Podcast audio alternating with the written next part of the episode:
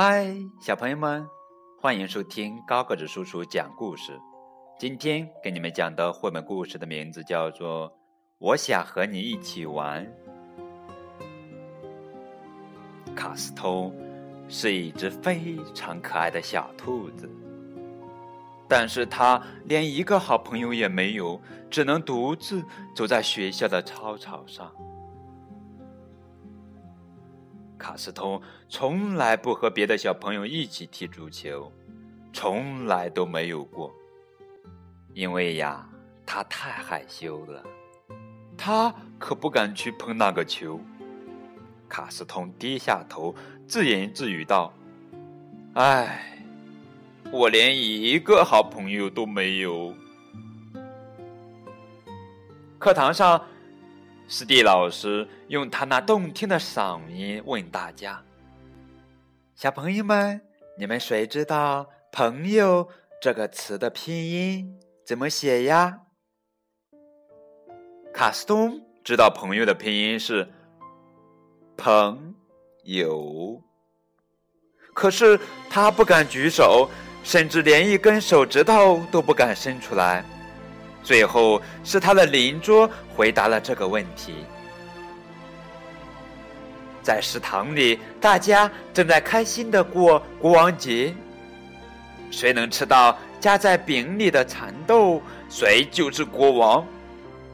卡斯通吃到了饼里的蚕豆，可是他不敢说出来呀。卡斯通偷偷的。把蚕豆放到了自己背带裤的口袋里了，真是太可惜了。他不能戴那个漂亮的国王王冠了。放学了，卡斯通独自走在回家的路上。咦，是谁大步的跟在卡斯通的后面？原来是艾美丽，卡斯通的邻桌。艾美丽热情的打招呼说。你好，我家住在樱桃街三号，离这儿很近。你家住哪里呀？卡斯东小声的回答道：“我家也在这条街上。”艾美丽惊喜的说：“我家住在一楼。”卡斯东小声嘟囔着：“我家住在顶楼最高的那一层。”电话铃响了，叮铃铃，叮铃铃，叮铃铃。卡斯通会去接电话吗？这个电话是艾美丽打来的，她打算请卡斯通去她家吃点心。卡斯通犹豫了很久很久，到底要不要去接电话呢？但是他最终还是没接电话。电话铃声也停了，卡斯通只能独自一人在家吃点心了。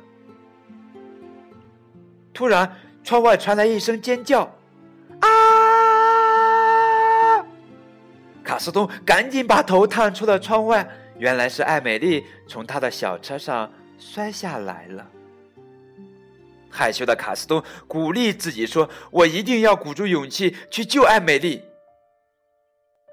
卡斯通一边跑向艾美丽，一边喊道：“要不要我去叫救护车呀？